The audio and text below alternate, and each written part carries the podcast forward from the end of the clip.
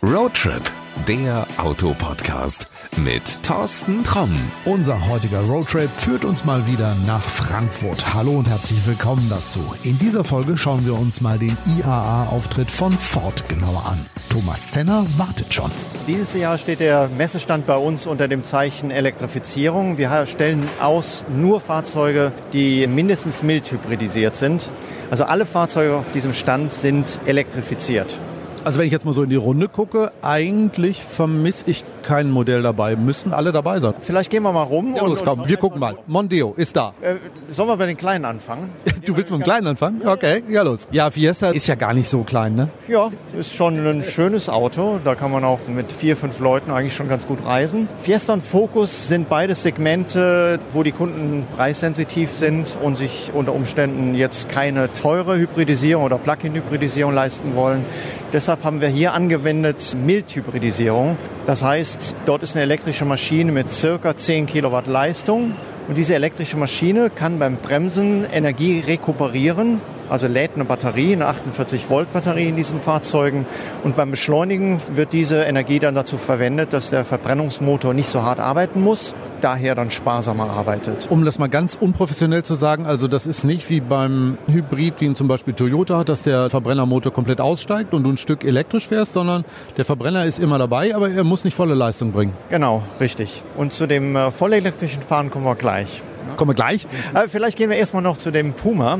Und zwar der Puma mit EcoBoost Hybrid. Das ist jetzt auch wieder 48 Volt Mildhybridisierung. Der hat auch ein Konzept, das heißt, dass wir einen größeren Turbo in dem Puma haben äh, kombinieren können mit einem 1-Liter-Motor. Und ein größerer Turbo hat normalerweise den Nachteil, dass er ein Turboloch hat. Das heißt, man drückt aufs Gas, zählt 1, 2 und nichts passiert. Das mögen Leute nicht. Ne? Mischen aufs Gas treten. So in der Stadt ist doch doof. Ne? Ja, ja, genau. Dann soll auch direkt was kommen. Und äh, der Hybridantrieb, diese 10 Kilowatt Maschinen, die liefert sofort ein Drehmoment bei niedrigeren Drehzahlen. Sie gleicht so dieses Turboloch aus? Genau. Und dadurch konnten wir in diesem Antrieb einen größeren Turbo verwenden, ohne Turboloch. Und wir kriegen aus dem 1 Liter Motor 155 PS raus und 240 Newtonmeter Drehmoment.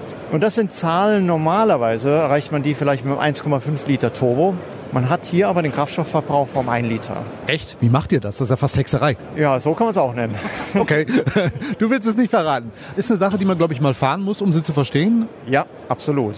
Fährt sich schön, fährt sich sparsam, äh, kräftig. Ja, probieren wir irgendwann mal aus. Versprochen. Cool.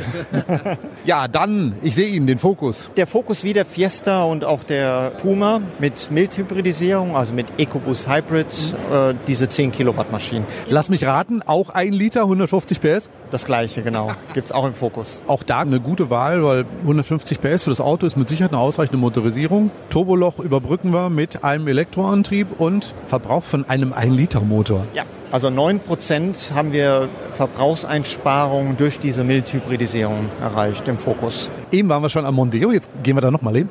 Cool. Und zwar der Mondeo ist ein Vollhybrid, damit kann man dann also auch schon rein elektrisch fahren. Der hat einen sogenannten leistungsverzweigenden Hybrid. Der fährt sich eigentlich, als hätte er ein stufenloses variables Getriebe, ist dadurch besonders kraftstoffsparend, also schafft hervorragende CO2-Werte. Er hat eine 1,4 Kilowattstunden Batterie, ermöglicht damit auch elektrisches Fahren. Allerdings entscheidet beim Vollhybrid immer das System selbst, wann elektrisch gefahren wird und wann eben mit äh, Hybridantrieb gefahren. Also viel Technik da drin, die aber so clever ist, dass ich mich selber nicht mehr um irgendwas kümmern muss. Eigentlich nur reinsetzen, Ganghebel auf D, Gas geben, fertig. Genau. Und da gibt es relativ viele Fahrsituationen, wo man eben dann hört, ja, der Verbrennungsmotor geht aus. Und der Übergang bei dem leistungsverzweigenden Hybrid von Hybridfahren zu rein elektrischem Fahren und umgekehrt ist absolut ohne Ruckeln, ist absolut weich, nicht zu spüren. Höchstens etwas zu hören. Manche Leute sagen immer, Hybridautos sind für Lehrer mit irgendwelchen Ökolatschen. Nö, die, die sind äh, grün, die, sind, äh, die fahren auch schön, die haben schöne Fahrleistung und man tut was Gutes damit. Es ist kein Ökoauto, es ist kein Verzichtsauto. Richtig, genau. Thomas, hast du selber so eine in der Garage stehen oder was fährst du? Da ich eine große Familie habe, habe ich einen Galaxy in der Garage stehen. Ich habe nämlich vier Töchter. Gut, das würde im Mondeo vielleicht ein bisschen eng werden, obwohl, ganz ehrlich, es ist ja ein Riesenauto. Ja, absolut. Für eine Familie mit drei Kindern beispielsweise reicht das schon komplett aus. Dann hätte ich natürlich auch den Hybrid Mondeo. Siehst du? Ein besonderer Vorteil ist übrigens auch bei dem Hybriden Mondeo, dass der, was den tatsächlichen Kraftstoffverbrauch in der Stadt angeht, absolute Spitze ist. Damit schlägt man jeden Diesel. Tatsächlichen Kraftstoffverbrauch im Gegensatz zu dem, was homologiert ist. Es ist ja immer so, wir kennen das ja aus dem Prospekt, da steht irgendwie so ein Verbrauch drinne und den kriegst du in der Stadt nie. Du bist immer so pff, anderthalb Liter höher. Das ist damit jetzt mit dem Hybrid wahrscheinlich ausgeschlossen. Ne? Man ist auch mit dem Hybrid vom Verbrauch her höher in der Stadt, als es im Prospekt steht. Aber dieser Unterschied von dem, was man erreicht, zu dem, was im Prospekt steht, ist viel kleiner. Wenn man einen Diesel beispielsweise fährt, ist der vielleicht schon mal 30, 40 Prozent. Das ist ja gemessen worden in verschiedenen Magazinen. Bei dem Auto ist es deutlich kleiner. Also hier hat man nicht so eine unangenehme Überraschung, sondern man hat eher, alle, die ihn fahren, im Prinzip sagen, sind verwundert über das, was sie tatsächlich an Verbrauch in der Stadt kriegen. Ich hätte mit dir jetzt normalerweise diese Wette eingehen müssen und sagen, das, was im Prospekt drin steht als Verbrauch in der Stadt, ich schlag's. Das kann ich schlagen. Die Wette würde ich jederzeit eingehen. Ich weiß ja dann natürlich, wie man fahren muss. Ja, so ein bisschen. Ich glaube, man muss sich so ein bisschen erstmal an so ein Hybrid gewöhnen, den Schwung nutzen. Und meine Erfahrung ist es, dann sind diese Verbrauchswerte, die im Prospekt stehen, tatsächlich nicht utopisch. Also dann kommst du wirklich da dran. Ja, absolut. Also wenn man vorausschauend fährt und äh, verzichtet auf harte Beschleunigung, hartes Bremsen, dann äh, sind die wirklich hervorragend. Wir werden das irgendwann mal in einem Test herausfinden. Bin sehr sicher, ja, ich bin da sehr sicher, Prospektangabe kann fallen. Ähm, was hast du noch im Programm hier? Ja, dann gehen wir mal zu der nächsten Stufe an der Elektrifizierung. Also jetzt fahren wir noch mehr elektrisch. Gehen wir mal zum Kuga Plug-in Hybrid. Plug-in heißt Stecker reinstecken. Ich muss einen Stecker reinstecken, damit er überhaupt fährt. Genau.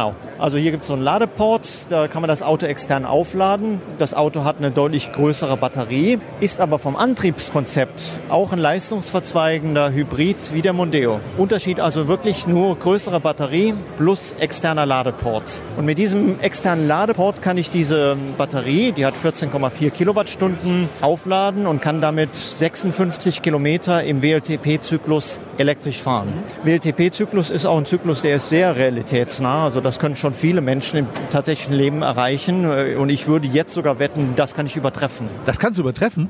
Ja, im wirklichen Leben, wenn ich eben äh, weiß, wie man ökomäßig fährt und entsprechend ein bisschen zart bin, vorausschauend fahre, kann ich die 56 Kilometer tatsächlich übertreffen. Okay, du hast es schon gemacht, gibst du. Absolut. Wie weit bist du gekommen? Äh, 70 Kilometer hatte ich schon mal geschafft. Nee, echt jetzt? Ja, absolut. Ist machbar. Also das äh, habe ich, glaube ich, noch nicht geschafft, aber wir werden das auch mal mit diesem Auto irgendwann mal testen, denke ich. Muss man natürlich aber auch sagen, das ist auch die teuerste Variante, weil diese große Batterie muss ich natürlich bezahlen. Ne? Ja, ist die teuerste Variante. Allerdings, wenn ich eine Möglichkeit habe zu laden, und nur dann macht dieses Auto ja auch Sinn, wenn ich täglich laden kann, kann ich ja wenn die tägliche Fahrstrecke typischerweise 50 Kilometer oder weniger ist, fast nur mit elektrischer Energie fahren. Das heißt fast nie tanken. Und die Betriebskosten sind dann deutlich niedriger als ein Diesel. Also ein Auto für die Stadt, aber ist natürlich ein Motor an Bord, ist auch ein Tank an Bord. Das heißt, wenn ich in Urlaub fahre, bin ich nicht nur auf die Batterie angewiesen, sondern ich kann ihn einfach wie ein ganz normales Auto fahren. Genau, der hat richtig viel Reichweite im Tank. Das Ding ist nämlich, wenn die extern geladene Energie, wenn die verbraucht ist, wenn ich dann eben nicht mehr elektrisch fahre, fährt dieses Auto immer noch als Vollhybrid. Fährt also genauso kraftstoffsparend wie beispielsweise der Vollhybrid im Mondeo. Aber das Besondere ist eben halt bei den Plug-in-Hybriden, ich sage mal, das ist so ein Elektroauto, was einen Verbrennermotor noch mit an Bord hat. Der fährt erstmal die Batterie leer und dann kommt der Verbrenner zum Einsatz. Absolut. Ich kann sogar steuern, wie und wann die Batterie leer gefahren wird. Der hat Schalter, damit kann ich den sogenannten EV-Mode ändern. Ich könnte zum Beispiel sagen, ich fahre zu Hause los, möchte mir jetzt das elektrische Fahren aufheben, für wenn ich in der Zielstadt ankomme, damit ich dort dann elektrisch fahren kann. Dann gibt es einen EV-Mode, der heißt EV Later. Dann fahre ich erstmal im Hybrid-Modus und dann am Ziel in der Stadt, wenn ich dort ankomme, kann ich dann sagen EV Now und fahre dort dann elektrisch. Und es gibt auch einen Modus, der heißt Battery Charge. Damit könnte ich sogar auf der Autobahn die Batterie aufladen, damit ich dann, wie gesagt, in Ballungszentren, in Städten lokal emissionsfrei fahren kann. Also eine ganz clevere Technik. Wer jetzt wieder sagt, ah, das ist aber kompliziert, nee, ist es nicht, kann man ganz schnell lernen. Das lernt man innerhalb von zwei, drei Fahrten, hat man das komplett gelernt. Ja. Aber man muss das erstmal machen. Ja, einfach probieren, reinsetzen, fahren. Kann ich auch mal, wenn ich ganz neugierig bin, zu jedem Ford-Händler gehen und mal sagen, ich möchte mal so ein Auto fahren, auch wenn ich ihn hinterher nicht kaufe? Sicher, klar, natürlich kann man das probieren, sollte man auch probieren. Das Risiko, wenn man ein Elektroauto fährt, ist immer, dass man es dann doch kaufen möchte. Ja, das hast du jetzt zu Hause selber in der Hand. Ich pack dir mal noch ein paar Links rein zu den Autos, über die wir geplaudert haben und dann musst du selber entscheiden, ob du so stark bist und sagst, nee, will ich nicht haben oder ob du dann hinterher rankommst und sagst, jawohl, meiner will ich haben.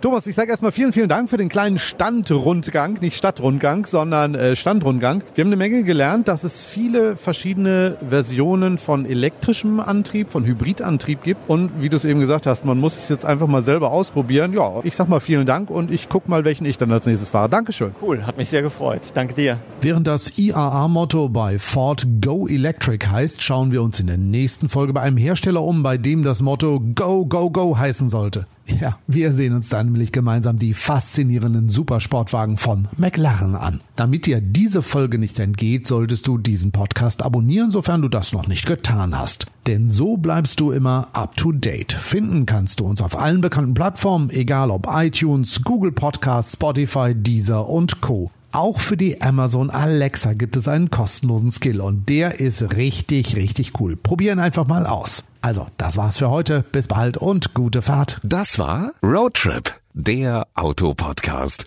mit Thorsten Tromm.